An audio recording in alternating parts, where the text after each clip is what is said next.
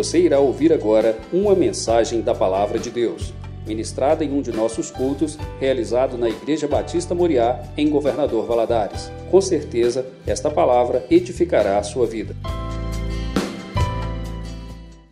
Quero ler para os irmãos um versículo que está no Salmo 78,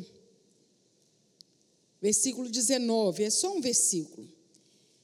Ele diz assim: Falaram contra Deus e disseram: Acaso pode Deus preparar-nos mesa no deserto?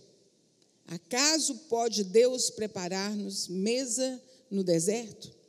Esse, esse salmo, ele fala sobre a provisão de Deus para aquele povo que estava atravessando o deserto. Como que Deus proveu todas as coisas para aquele povo. Mas ele, Deus abriu o mar vermelho, Deus fazia grandes milagres e eles nunca estavam satisfeitos. E teve uma hora que eles falaram assim: acaso pode Deus colocar, preparar-nos uma mesa no deserto? E Deus enviou o maná, Deus enviou as cordonizes, Deus enviou, a, tirou água da rocha, para que eles pudessem ver a provisão de Deus. Toda vez que eu ouço esse versículo, Hoje até pedi a licença para a Grace de testemunhar sobre isso. Eu lembro da Grace.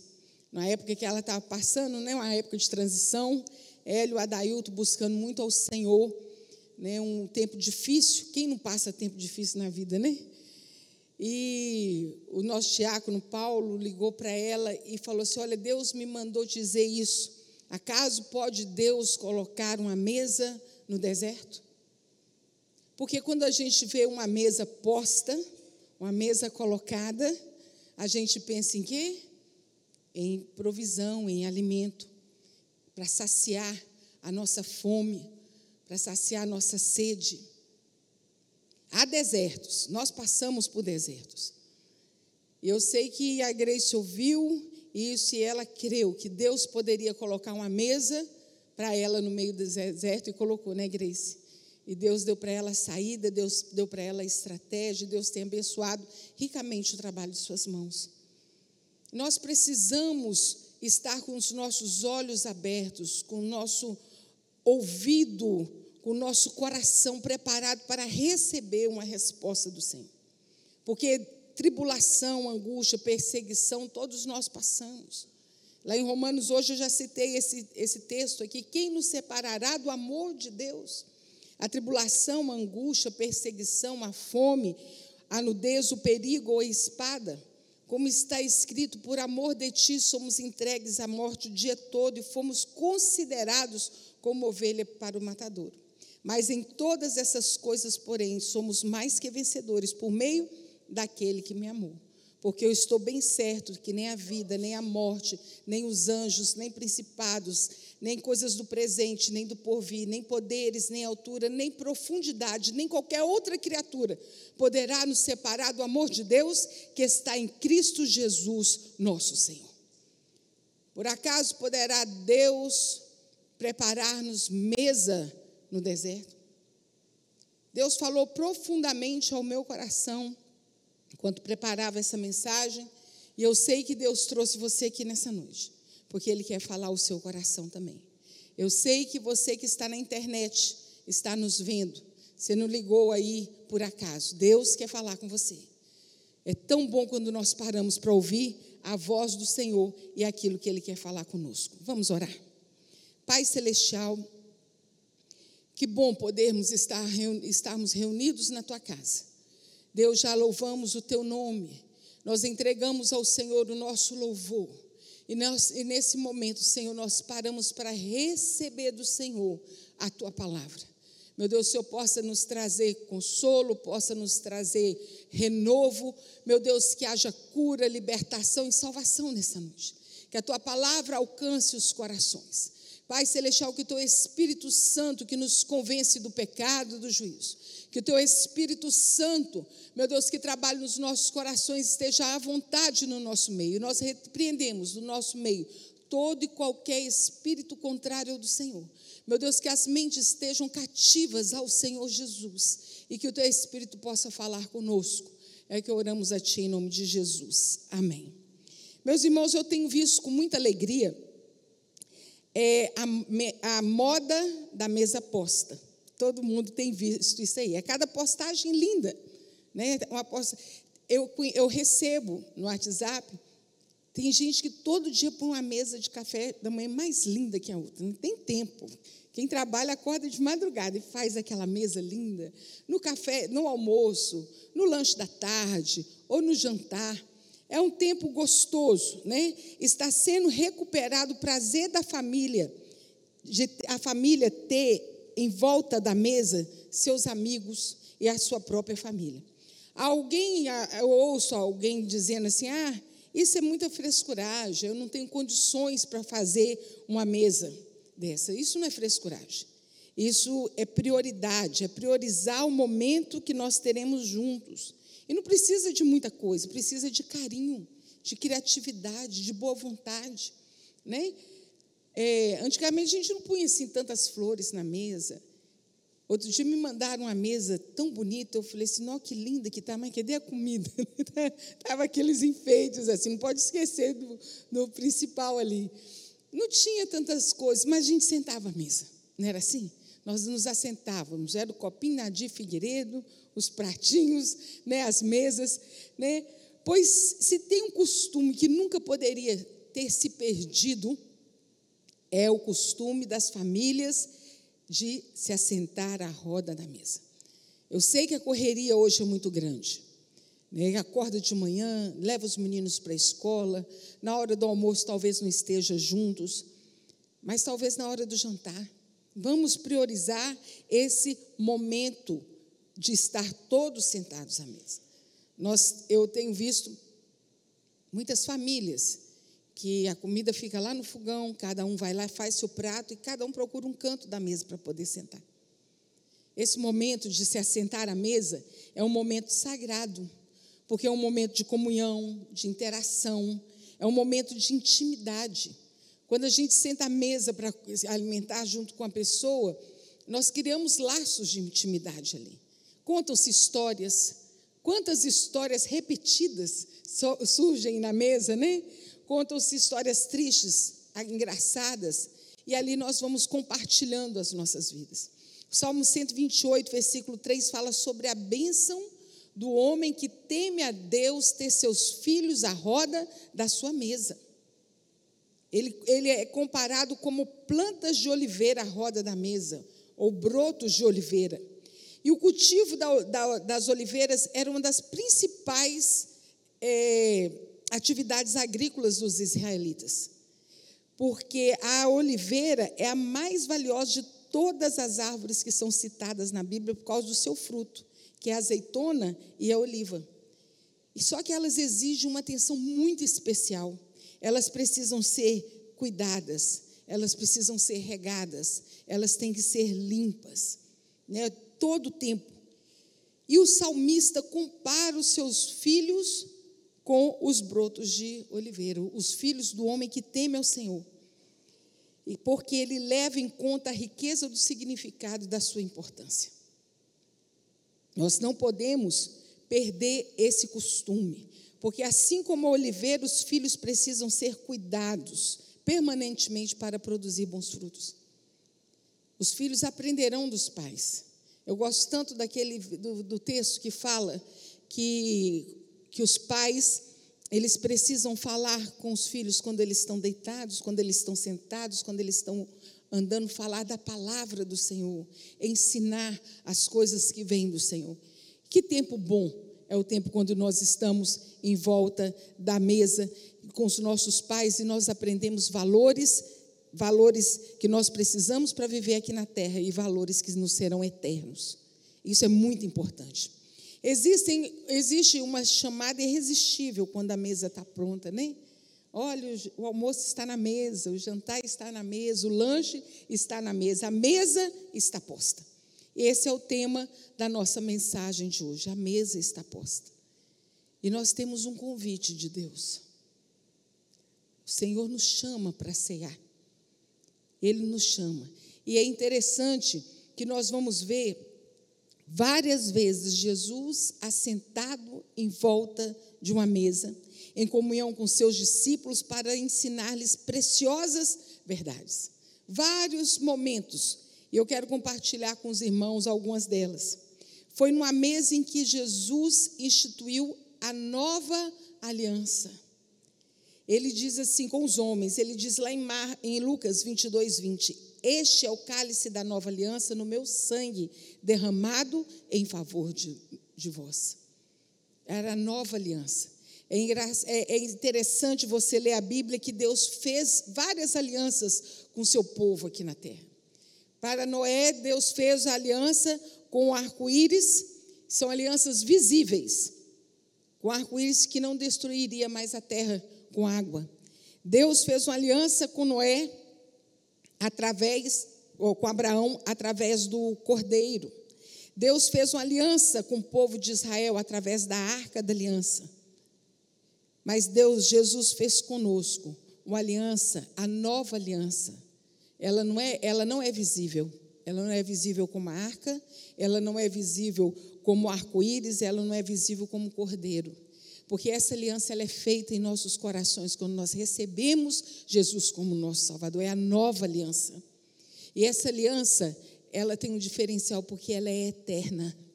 Ela não vai acabar. Nós vamos encontrar com o Senhor, nós temos uma aliança para sempre. Então, essa nova aliança com os homens, Jesus fez quando ele estava sentado com os homens na última, com seus discípulos, na última ceia. Foi quando ele estava sentado à mesa que Jesus perdoou uma pecadora. Lá em Lucas 7, 36, estava, diz assim: Jesus estava na casa de Simeão, assentado à mesa, o fariseu, quando uma mulher chegou até Jesus, lavou seus pés com lágrima, enxugou com seus cabelos e os ungiu com, com óleo. E ele lhe disse: Os teus pecados estão perdoados. Foi em volta de uma mesa que Jesus revelou que havia um, um traidor. Jesus disse assim: Aquele que põe a mão no prato comigo, esse que me trairá. Foi numa mesa que Jesus se alegrou com a ressurreição de Lázaro. Lázaro, em João nos conta, é, João capítulo 11 nos conta quando Jesus ressuscitou Lázaro, e João capítulo 12 nos mostra que Jesus estava numa ceia comemorando é, a ressurreição de Lázaro com seus amigos. E é exatamente isso que Deus quer nos falar, que a mesa que Deus, que Ele nos preparou, o Senhor tem nos preparado uma mesa. Ele já nos preparou a mesa. E Jesus nos convida a comer do seu pão e beber do seu vinho. E essa mesa é a mesa da salvação. A mesa está posta. E o mestre chama: vem cear, vem cear. Jesus não veio para ser servido, mas para servir e dar sua vida em resgate de muitos. A mesa da salvação está posta. O próprio Jesus preparou essa mesa há mais de dois mil anos, para que nós possamos assentar ao redor da sua mesa. Quero ler com os irmãos em Mateus, gostaria de convidá-los a abrir a Bíblia, Mateus capítulo 22, versículos de 1 a 14.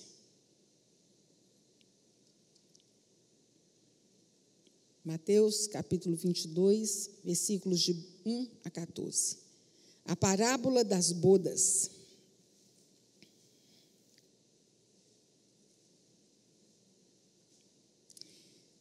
Então, Jesus, tomando a palavra, tornou-lhes a falar em parábolas, dizendo: O reino dos céus é semelhante a um certo rei que celebrou as bodas do filho e enviou os seus servos para chamar os convidados para as bodas, e estes não quiseram vir. Depois enviou outros servos, dizendo: Dizei aos convidados: Eis que tenho o jantar preparado. Os meus bois e cevados já estão mortos, e tudo está pronto, vinde às bodas. Eles, porém, não fazendo caso, foram um para o seu campo, outro para o seu tráfico. E os outros, apoderando-se dos servos, os ultrajaram e o mataram. E o rei, tendo notícia disso, encolarizou-se muito, enviando os seus exércitos, destruiu aqueles homicidas e incendiou a cidade. Então diz aos servos: As bodas, na verdade, estão preparadas, mas os convidados não eram dignos. E depois as saídas dos caminhos e convidai para as bodas a todos que encontrastes. E os servos, saindo pelo caminho, ajuntaram todos quanto encontraram, tanto os maus como os bons. A festa e a festa nupcial foi cheia de convidados.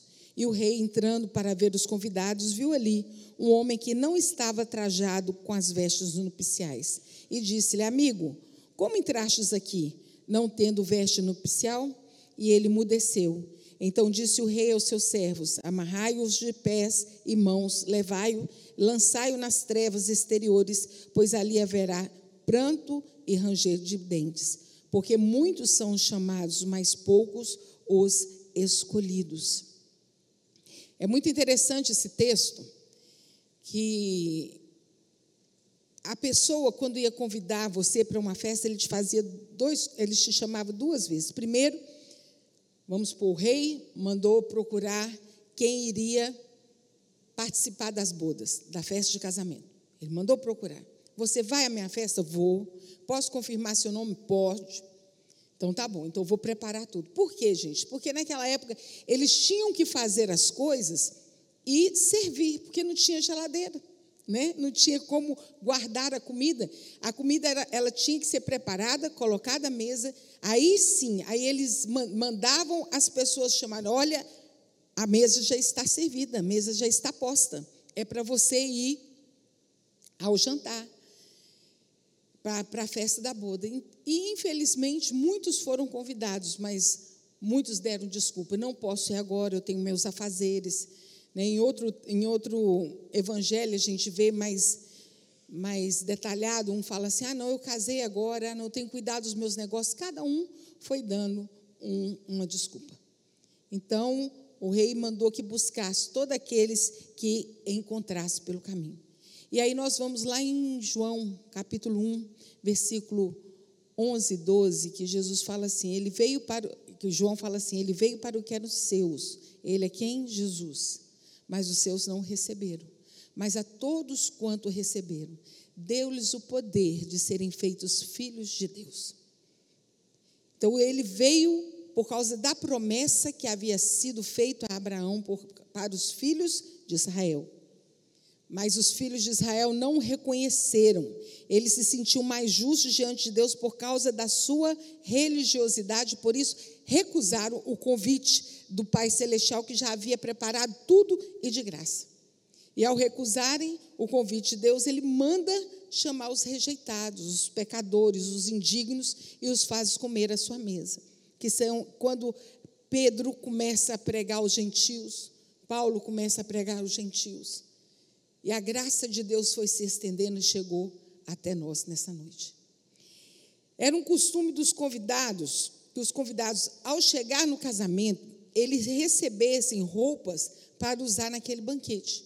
Eles recebiam as vestes nupciais. Eles não poderiam se apresentar de qualquer forma.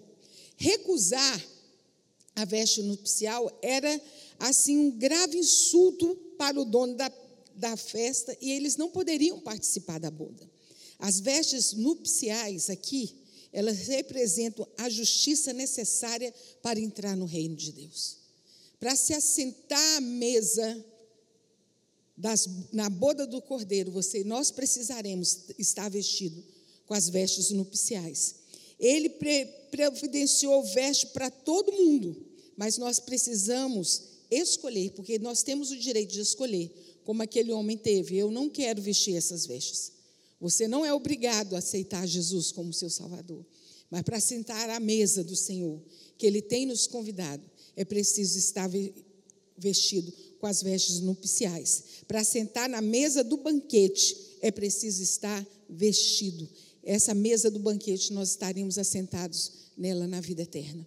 Por isso que nós precisamos entregar nossa vida ao Senhor Jesus para que nós possamos, quando o Senhor falar assim, vem cear, vem cear, a mesa está posta, nós possamos ter o direito de assentarmos naquela, naquela mesa por causa da misericórdia, do favor do Senhor que nos foi alcançado.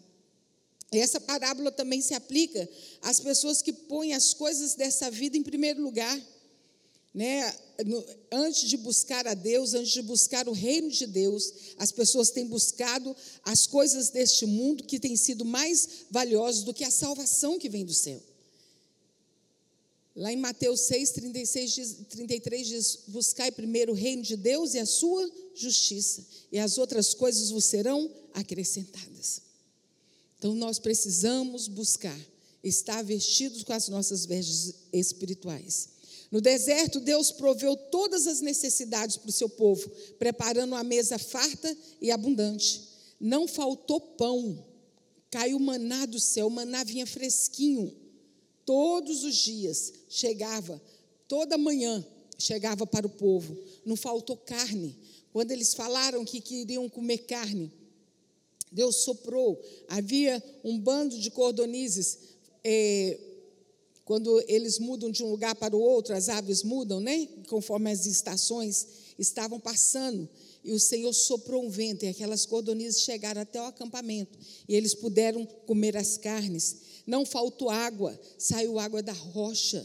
Até quando eles chegaram na, nas águas de Mara, né, que eles provaram a água, a água era amarga. E o Senhor manda tirar um lenho e jogar aquele lenho, aquela madeira dentro da água e as águas se tornaram doces. Dava pra, podia ser tomada, a água ficou perfeita. E aí nós vamos até o madeiro, o madeiro de Jesus. Aquele, aquele madeiro lançado naquela água amarga, ele, ele nos leva, nos arremete a Jesus. Quantas vezes a vida da gente está assim, amargo, mas Jesus chega. Chega, trazendo vida nova, trazendo água nova. Ele fala assim: Eu sou uma fonte para jorrar eternamente dentro de você. Eu sou a água da vida, eu sou o pão da vida. Ele sacia a nossa, sacia a nossa fome, a nossa sede. No deserto dessa vida, nós também podemos contar com o banquete que o Senhor nos tem dado. Meus irmãos, às vezes nós ficamos olhando outras coisas e não percebemos aquilo que Deus tem feito por nós. Lá em Filipenses 4,19, assim: O meu Deus, segundo as suas riquezas, suprirá todas as vossas necessidades em glória por Cristo Jesus. Deus não tem deixado faltar nada. Nós temos tudo que nós precisamos. Tudo que nós precisamos. O Senhor tem sido nosso sustento. A mesa está posta, mas ninguém se assentará nela por seus próprios méritos, ela se dará através da misericórdia e do favor de Deus, da fidelidade de Deus para conosco. A mesa realmente está posta para os salvos em Cristo Jesus. Efésios 2:8 que fala assim, que nós somos salvos pela graça mediante a fé. Isso não vem de vós, é dom de Deus, não vem de obras para que ninguém se glorie. É mediante a fé em Cristo Jesus. Ele já preparou a mesa e nos convida a todos, arrependam-se e venham a sentar-se em minha presença. É preciso arrepender, é preciso buscar do Senhor uma vida nova. A Bíblia nos conta de Jonatas e Davi, eles eram dois amigos, e um fez uma aliança com o outro: olha, se, se algum, faltar para a sua família, se um de nós morrer, você vai cuidar da minha família. E o outro falou assim: eu cuido e você cuida da minha. E eles fizeram essa aliança. Davi passou o tempo, Davi assumiu como rei e Deus o fez lembrar que ele havia feito essa, essa aliança com Jonatas. E ele pergunta a alguém da, da linhagem de Saul que eu possa abençoar. Aí um fala assim: olha, o filho de Jonatas está vivo. Mefiposete era o nome do menino. Quando o pai dele foi morto na guerra, a babá não sabia do, do, do trato que havia entre eles. Ela falou assim: esse menino vai morrer, porque toda a família seria morta. E ela foge com aquele menino. Na hora que ela está fugindo, ela cai, o menino machuca as pernas, deve ter quebrado as pernas e não tinha como cuidar. E aquele menino ficou inválido com suas pernas atrofiadas e não conseguia andar. E nós vimos aqui Davi nesse texto uma tipificação de Jesus. aquele que é fiel à sua palavra, aquele que é benevolente e que usa de misericórdia para salvar os pecadores, os aleijados espirituais que não conseguem andar com as suas próprias pernas, mas necessita de alguém que lhe restitua a saúde espiritual. Mesa de misericórdia foi o que Davi apresentou a Mefibosete. Ele era um menino defeituoso, tinha aquele problema nas suas pernas, mas quando ele se assentava à mesa, as pernas dele não apareciam não tinha nenhum defeito, eles ficavam, ficavam escondidos debaixo da mesa do rei Davi. E é isso que a graça de Deus faz nas nossas vidas, nós pecadores. As nossas fraquezas e defeitos são menores do que a graça de Deus. Né? A graça de Deus ela é abundante. O favor de Deus ela é abundante. O sangue de Jesus tem o poder de apagar as nossas imperfeições e por isso nós podemos assentar à mesa com Cristo. A mesa está posta. É interessante quando Davi, é, Samuel, o profeta Samuel, foi ungir Davi para ser rei, e ele chega à casa de Jessé, o pai de Davi, e ele procura um, vai, vai procurando, vendo cada um dos filhos de Davi, não eram nenhum daqueles. E ninguém pôde se assentar à mesa enquanto Davi não foi ungido rei. E quando Davi foi o último que chegou para ser. Quando, porque foi assim: os irmãos de Davi, eles chegavam e Samuel olhava assim: ah, esse, esse aqui é um rapaz forte, alto, bonito. É esse aqui. Deus falava assim: não, você está vendo o exterior, mas eu vejo o coração, não é esse. E passaram sete irmãos de Davi. Até chegar Davi tem, algum, tem mais algum? Tem um menino lá no campo, tem um lá. Ninguém dava valor para aquele menino. Ninguém dava valor, nem o pai, nem o irmão. Ele era um verdadeiro improvável. Não é assim? Ele era um improvável. Porque Deus escolhe as coisas que não são para confundir as que são. E aquele menino foi ungido rei de Israel. Aí depois todos puderam se assentar à mesa.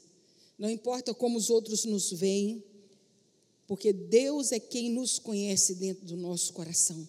Foi o próprio Deus que preparou a mesa de salvação, de misericórdia para todos nós.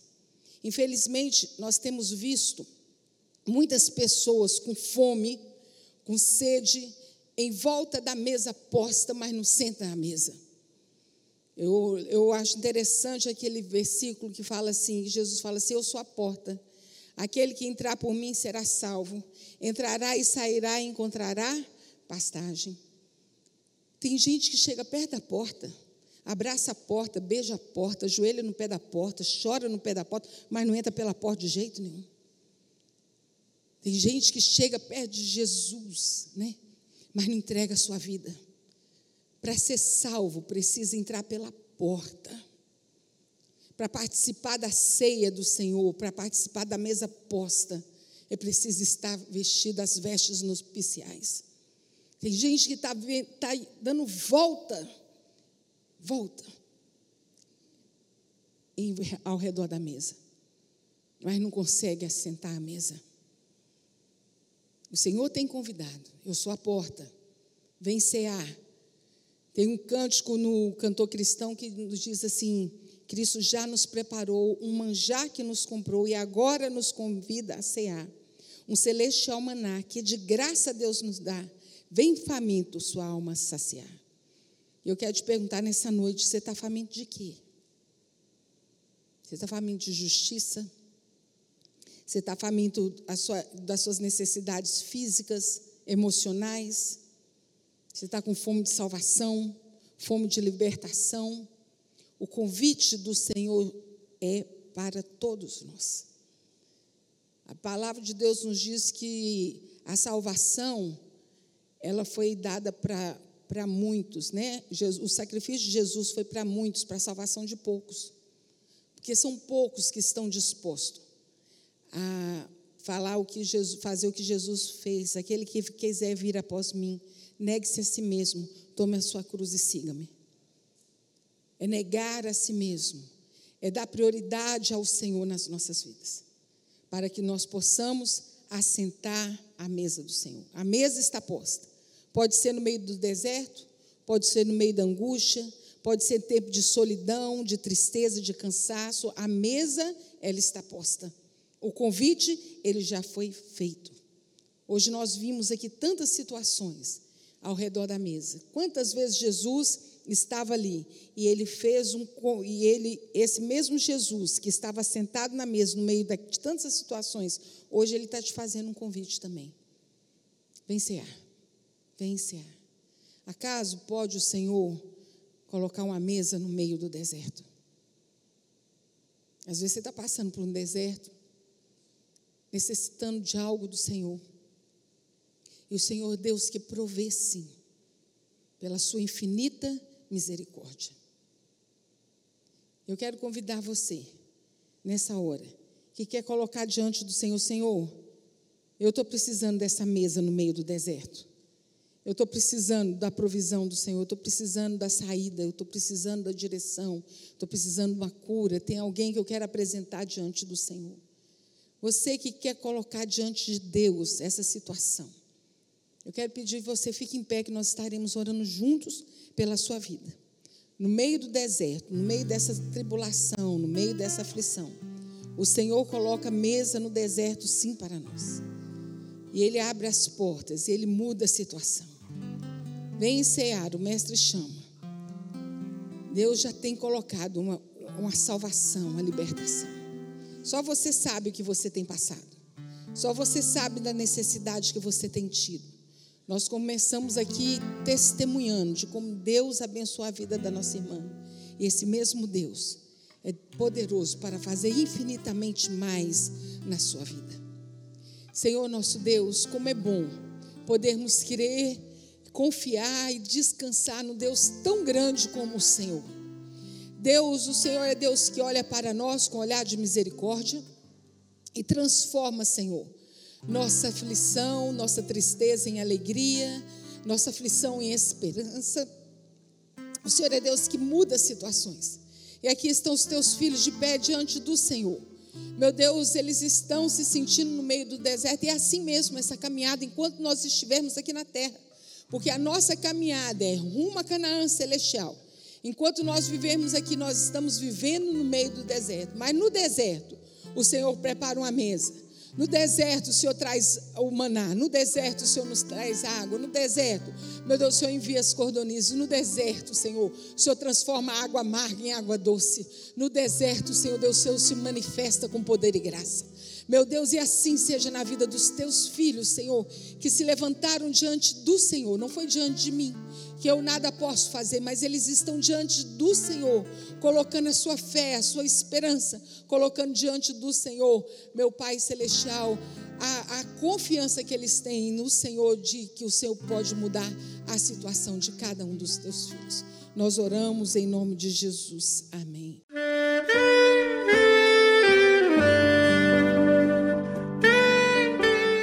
Querido amigo, Deus se interessa por você. Ele conhece as circunstâncias atuais da sua vida. Não hesite em buscá-lo.